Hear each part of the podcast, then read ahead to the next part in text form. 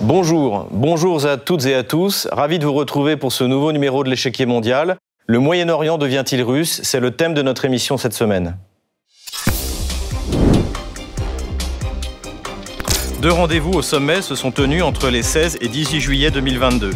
Le premier, à Jeddah, où contre toute attente, le président américain Joe Biden s'est rendu pour y rencontrer son homologue, le prince saoudien Mohamed Ben Salman. Le second, à Téhéran, où se sont rencontrés les présidents Poutine, Erdogan et Raisi.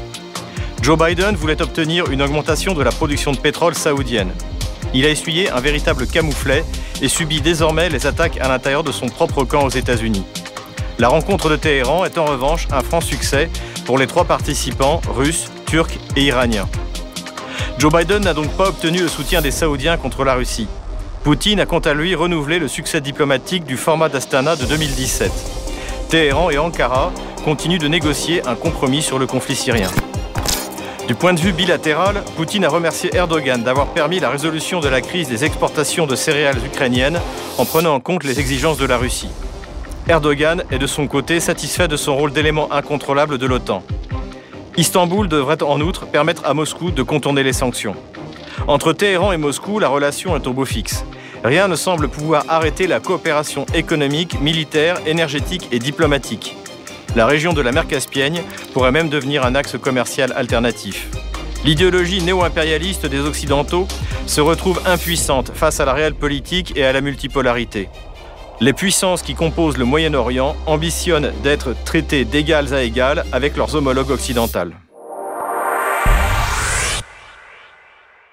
La visite de Joe Biden en Arabie saoudite pour commencer. Un déplacement très controversé qui visait à faire baisser les prix du pétrole, comme l'a expliqué la sous-secrétaire d'État américaine aux affaires politiques Victoria Noland. C'était fin juillet au forum annuel de l'Aspen Institute dans le Colorado. Nous œuvrons sur de nombreux plans, par exemple avec la visite du président en Arabie saoudite, pour tenter de baisser le prix mondial du pétrole sur le plan diplomatique, le président américain partait avec un lourd handicap. En novembre 2019, pendant la primaire démocrate des présidentielles, il avait lourdement menacé l'Arabie saoudite et son leader, le prince Mohamed Ben Salman, d'en faire des parias. C'était juste après la mort du journaliste saoudien exilé Jamal Khashoggi.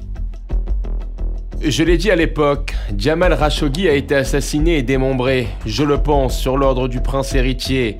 Nous n'allons pas leur vendre davantage d'armes, nous les ferons payer et ferons d'eux les parias qu'ils méritent d'être. Trois ans plus tard, place à la réelle politique. Joe Biden a tenu un tout autre discours mi-juillet à Jeddah. Je commence seulement à comprendre à quel point les intérêts américains sont étroitement liés au succès du Moyen-Orient. Avec la situation économique mondiale, Washington s'est rendu compte qu'il était impossible d'affronter simultanément le Venezuela, l'Iran, l'Arabie saoudite et la Russie. La visite de Joe Biden était donc très intéressée. Sur le plan de la politique intérieure, ce déplacement a été très critiqué. D'autant plus, comme le souligne le journal Le Monde, que Joe Biden est reparti les mains vides.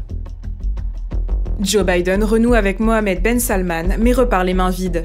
Le président américain a rencontré à Jeddah le prince héritier saoudien, malgré sa promesse de le traiter en paria après la mort du journaliste Jamal Khashoggi. Il n'a obtenu aucune garantie quant à une augmentation de l'offre mondiale de pétrole. Washington a toujours les moyens de menacer l'Arabie saoudite avec toutes sortes de sanctions, et notamment sur les livraisons d'armes et de munitions. Le faible soutien de Washington pour la guerre au Yémen était d'ailleurs un objet de mécontentement de Riyad vis-à-vis de Washington. Cela n'a cependant pas influé sur la détermination de Mohamed Ben Salman. L'Arabie saoudite n'augmentera pas sa production de pétrole et continuera à acheter du fioul russe. Face à cet état de fait, les Américains sont forcés de revenir à la raison et même de reconnaître que la fourniture de pétrole russe est nécessaire aux marchés mondiaux. Déclaration signée de la sous-secrétaire d'État américaine aux affaires politiques, toujours à Aspen, dans le Colorado. Nous avons besoin du pétrole russe sur le marché, sinon la pénurie fait grimper les prix.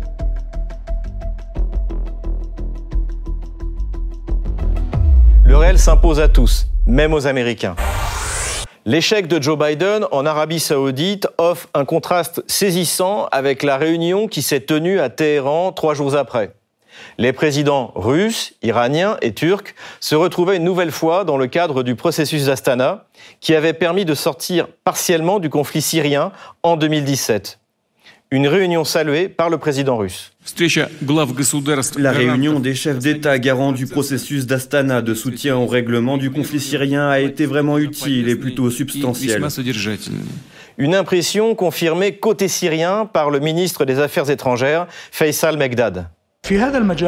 À cet égard, nous considérons que ce qui s'est passé au sommet de Téhéran est positif. Pour les trois présidents, la rencontre de Téhéran a donné un résultat tout à fait satisfaisant. Pour Erdogan, cela renforce sa position de leader qui compte sur la scène internationale. Le président turc cherche, avant l'élection présidentielle de 2023, à compenser ses difficultés économiques par son prestige international en réglant notamment le problème kurde en Syrie.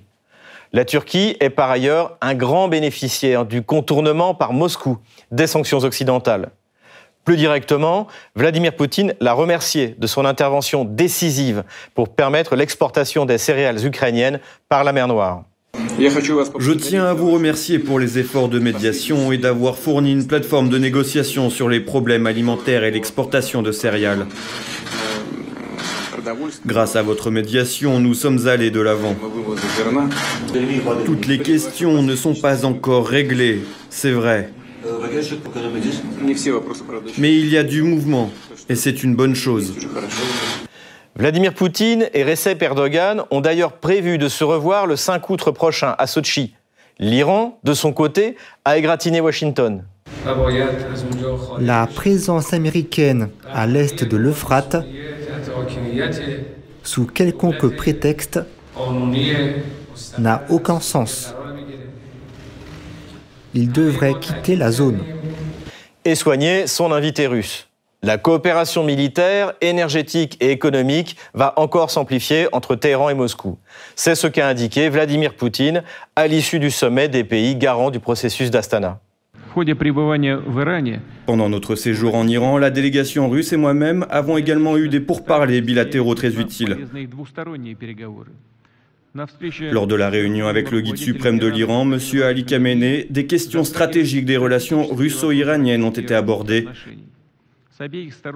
Les deux parties ont réaffirmé leur engagement à poursuivre le développement global de celles-ci en bon voisinage et de manière mutuellement bénéfique.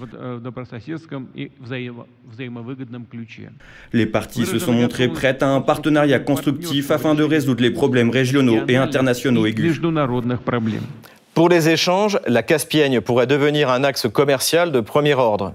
Moscou pourrait avoir un accès direct aux mers chaudes, à la mer d'Arabie, puis vers l'océan Indien. Ce nouvel axe d'échange permettrait de ne plus passer par les pays européens qui sanctionnent la Russie. En prime, Vladimir Poutine a obtenu une déclaration de soutien à l'opération spéciale russe en Ukraine de la part du guide suprême iranien, l'ayatollah Ali Khamenei. Si la voie est ouverte pour l'OTAN, cette organisation ne discerne aucune limite. Si elle n'avait pas été arrêtée en Ukraine, l'Alliance aurait déclenché une guerre peu de temps après en invoquant le prétexte de la Crimée. Pour Vladimir Poutine, cette rencontre est une victoire qui démontre une nouvelle fois que ce n'est pas la Russie qui est isolée, mais l'Occident face au reste du monde. Avec Erdogan, le président russe avait en face de lui la première armée de l'OTAN en Europe. Avec Raisi, il a consolidé la relation privilégiée entre les deux pays. L'expérience de l'Iran en matière d'adaptation aux sanctions est précieuse pour la Russie. Ajoutons enfin que la diplomatie russe a pris soin de garantir à la diplomatie saoudienne qu'il ne s'agissait pas de créer une coalition contre elle. Moscou entend préserver son rôle de puissance d'équilibre et continuer à développer sa relation politique et économique avec Riyad. Pourquoi pas dans le cadre des BRICS? En conclusion, on peut dire que la réelle politique l'a emporté sur la vision idéologique et néo-impérialiste de Washington. Ni la Turquie, ni l'Iran, ni l'Arabie saoudite n'apprécient que les puissances étrangères occidentales leur fassent la leçon. La première force de la diplomatie russe est qu'elle ne se mêle pas des affaires internes des autres puissances. C'est ce principe westphalien que les autres nations apprécient et réclament. Tout de suite, on passe au débat. On accueille notre invité. Le Moyen-Orient devient-il russe? C'est le thème de notre émission aujourd'hui. Pour en parler, j'accueille notre invité, Younes Belfella, consultant en relations internationales. Bonjour Younes. Bonjour. Merci d'être avec nous sur RT France. De manière générale, que pensez-vous du contraste entre la rencontre de Riyad et celle de Téhéran? Euh, Ça montre euh, la situation actuelle du, Moyen-Orient, ce Moyen-Orient qui est divisé entre des partenariats avec les, Américains et, et, les Russes, mais les changements qu'a connus cette région euh, dans les dix dernières années ont poussé à euh, plus de diversification de, de, de, partenaires. Je crois que, par exemple, pour la Russie, c'est une opportunité euh, de rentrer dans le Moyen-Orient, dont il a des bonnes, des bonnes relations en, général, face quand même à un repli euh, euh américain euh, où les Américains, je trouve qu'ils ont vraiment raté l'opportunité d'avoir cette, cette relation, surtout avec, avec la succession de, entre Trump et, et, Biden. Donc effectivement, les deux sommets ont montré quand même euh, des, des, alliances euh, différentes, mais euh, je trouve que c'est une opportunité pour, pour la Russie plutôt que pour les Américains afin de consolider ces relations euh, sur le plan politique, sécuritaire ou même euh, économique, avec une, une région euh, poudrière de conflits, mais également une région très importante en termes géopolitiques. Je vais m'attarder encore un instant sur la visite de Joe Biden, le président américain, qui a déclaré aux dirigeants arabes, je cite, que les États-Unis ne se retireront pas du Moyen-Orient. Et voici l'argumentation du patron de la Maison-Blanche. Les États-Unis ne permettront pas à des puissances étrangères ou régionales de mettre en péril la liberté de navigation dans les voies navigables du Moyen-Orient, notamment les détroits d'Ormuz et de Bab el-Mandeb. Nous ne tolérerons pas non plus les efforts d'un pays pour en dominer un autre dans la région par le biais de renforcements militaires, d'incursions ou de menaces. Que vous inspire cette déclaration, euh, Younes?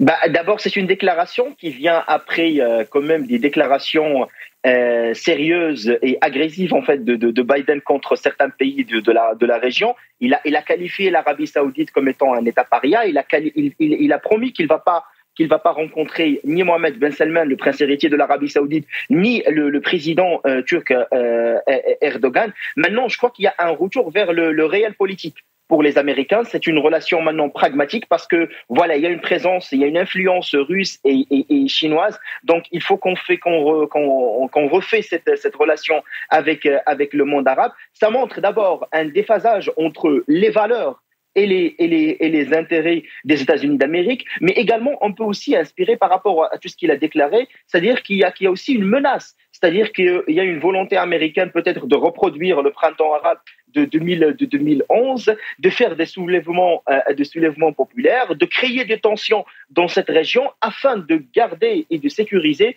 ses, euh, euh, intérêts. Maintenant, la question qui s'impose, c'est que d'abord, les dirigeants du monde arabe ne sont pas les mêmes de ceux qui étaient en, 2000, en 2010 et, 2000, et, 2000, et 2011, et le changement au niveau de l'ordre mondial permet au, régime du monde, arabe une grande marge de manœuvre afin de tisser des relations avec toutes les, avec toutes les puissances et pas seulement avec les Américains. Venons-en maintenant à Téhéran. Comment Vladimir Poutine a-t-il pu réunir dans ce format deux puissances que, que tout semble vouloir opposer? Un des principaux leaders du monde sunnite et le leader euh, du monde chiite c'est très, euh, c'est très remarquable quand même cette relation euh, vraiment stratégique et équilibrée entre la Russie euh, d'une part et la Turquie et, l'Iran, mais c'est, mais je, peux l'appeler comme étant une relation aussi d'intérêt et de, et de confiance. Avec avec la Turquie qui est un allié des Américains et qui est un membre de de, de l'OTAN, la relation elle a vraiment été consolidée, les, surtout en, par rapport au dossier syrien et aussi après la, la, tentative du coup d'État en, en, en, Turquie en juillet 2000, euh, 2016, la relation elle a complètement, elle a complètement changé. On a vu même des accords euh, stratégiques, notamment l'accord la, sur les, les S-400 qui sont vendus par, par la Russie à, à, la Turquie. Maintenant, avec les Iraniens, la relation elle est très différente parce que c'est une relation stratégique et, et même euh, historique depuis, euh, je dirais, la, la révolution euh, islamique en Iran en 1979. Les Russes ont tissé des bonnes relations économiques. Les sanctions économiques américaines ont poussé les Iraniens à travailler encore plus avec, avec les Russes, surtout dans des domaines de, de l'alimentation ou même aussi de, de, de l'énergie et surtout concernant la question du gaz. Maintenant, on sait parfaitement que la Russie est un acteur principal mondial au niveau, du, gaz, et il a besoin aussi de l'Iran qui est le, deuxième fournisseur mondial normalement du gaz, si, on, si on néglige bien évidemment les, sanctions. Et donc il y a des projets très ambitieux de, de, de, coopération sur ce plan-là pour amener du gaz euh, iranien en passant par, en passant par la Turquie. C'est également, je peux dire que l'Iran pour la, Russie, c'est un projet stratégique pour contrecarrer l'influence américaine dans cette, dans, cette, dans cette région. Alors justement, euh, revenons également aussi à cette euh, politique de, de, Washington. Selon vous, quelle marge de manœuvre reste-t-il aux Américains, aux Nord-Américains, pour tenter de reprendre l'initiative? Et puisque son hégémonie est conseillée, leur hégémonie est contestée non seulement, euh, je dirais, au Moyen-Orient, mais même en Amérique du Sud, quel levier reste-t-il aux Américains pour essayer de, de reprendre pied? Bah, il y a d'abord la relation euh, euh, stratégique entre les États-Unis euh, et, Israël et qui est très remarquable. Bien évidemment, c'est une relation où les Américains ne cessent pas d'investir, surtout à travers récemment les accords d'Abraham. Et c'est une opportunité pour les Américains de créer une alliance entre le monde, je dirais, sunnite et, et, Israël. Ben, il y avait même un projet américain qui était en fait le, le fait de faire de créer un OTAN de cette de cette de, de cette région afin de contrecarrer euh, l'Iran et bien évidemment derrière l'Iran euh, la, la, Russie. Il y a également la présence américaine au Qatar et je crois que la relation actuellement entre les États-Unis d'Amérique et, et, le Qatar est largement développée que la relation entre les Américains et les Saoudiens parce que au, Qatar il y a quand même deux bases militaires américaines euh, à l'Odeid et, et s'il il y a une relation euh, extrêmement euh, euh, importante, c'est où également le Qatar ne cesse pas de présenter des services pour les Américains, notamment euh, en, en, Afghanistan et, et aussi en, dans, dans, dans les, les, les, pourparlers concernant les, les négociations de l'accord nucléaire avec, avec les Iraniens. Et, également, je crois qu'il y a aussi un relais d'influence américain euh, euh, à travers le projet qu'elle présente, c'est-à-dire le projet surtout des démocrates, c'est le fait de, euh, de faire de la démocratie dans cette, dans cette région du monde arabe, de, de, de promouvoir les, les droits, les droits de l'homme, de promouvoir certaines valeurs, je dirais, de, de l'axe euh, démocrate et, et, et, libéral. Et d'ailleurs, les Américains, se présentent de cette manière, c'est-à-dire que nous, on a voilà un, projet, je dirais, euh, humain et, et, social pour cette, pour, cette, pour cette région, alors que la Russie et, et, et la Chine n'ont que des, de, que des intérêts. Mais vu la situation actuelle, je crois que les, les, les pays du monde arabe ont bien compris euh, ce qui s'était passé dans, les, dans la dernière décennie. Ils sont en train de voir qu'il y a un changement de l'ordre de l'ordre mondial et qu'ils veulent en fin de compte garder certainement des intérêts euh, surtout sur le plan de défense et sécuritaire avec les Américains, les intérêts, les intérêts anciens, mais il y a aussi de nouveaux euh, intérêts vis-à-vis de euh, la Russie, de la Chine, de d'autres pays comme, comme, comme l'Inde, afin de diversifier les, les, les, partenaires et ne, pas, et ne pas laisser une relation, on va dire, de dépendance seulement avec les Américains, mais ce sera plutôt une relation de coopération. Passons maintenant à la relation avec la Turquie. Comment la Turquie pourrait-elle devenir un partenaire économique de la Russie, notamment dans le cadre du contournement des sanctions? Une question très importante parce que la Turquie, euh, qui avait toujours des bonnes relations avec les Américains, qui avait toujours aussi un rêve d'appartenir à, l'Union euh, à l'Union européenne, il y avait même un projet euh, un projet là-dessus. Dans les dans les dernières années, a développé une relation avec avec la Russie, surtout sur la question de l'énergie, parce que il faut rappeler que quand même la Turquie exporte, euh, plutôt importe 90% de son énergie. C'est un pays très consommateur du gaz et également de, pétrole. Donc, elle avait besoin d'une relation avec avec la Russie. Elle avait besoin aussi d'une relation avec la Russie pour coopérer sur le dossier syrien. Donc, il y avait la plateforme d'Astana, il y avait des discussions entre, entre les Russes et, et, la Turquie. Il y avait une volonté également de diversifier l'armement euh.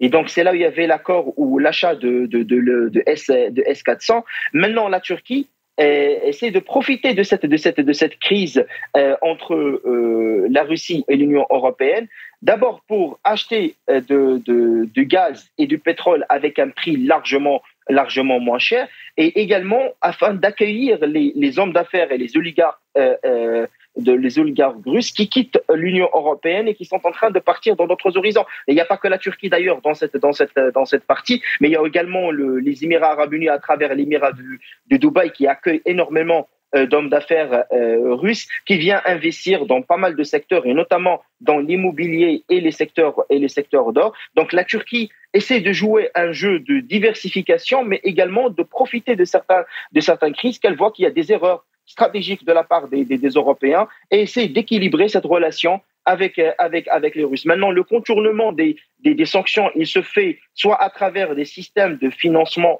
et des systèmes de finances parallèles. Voilà, normalement, il y a, il y a la question de l'utilisation des crypto-monnaies, il y a la question d'utilisation de certains faux comptes bancaires, mais également, il y a le rôle de certains pays de voisinage qui sont vraiment des plateformes intéressantes pour la Turquie, comme l'Azerbaïdjan, comme le Kazakhstan, euh, comme le Turkménistan, qui sont, qui sont des pays qui sont utilisés notamment pour contourner ces, ces, sanctions. Le contournement des sanctions n'a pas commencé en 2022, il a commencé depuis les sanctions 2014 euh, avec, avec la crise de la Crimée.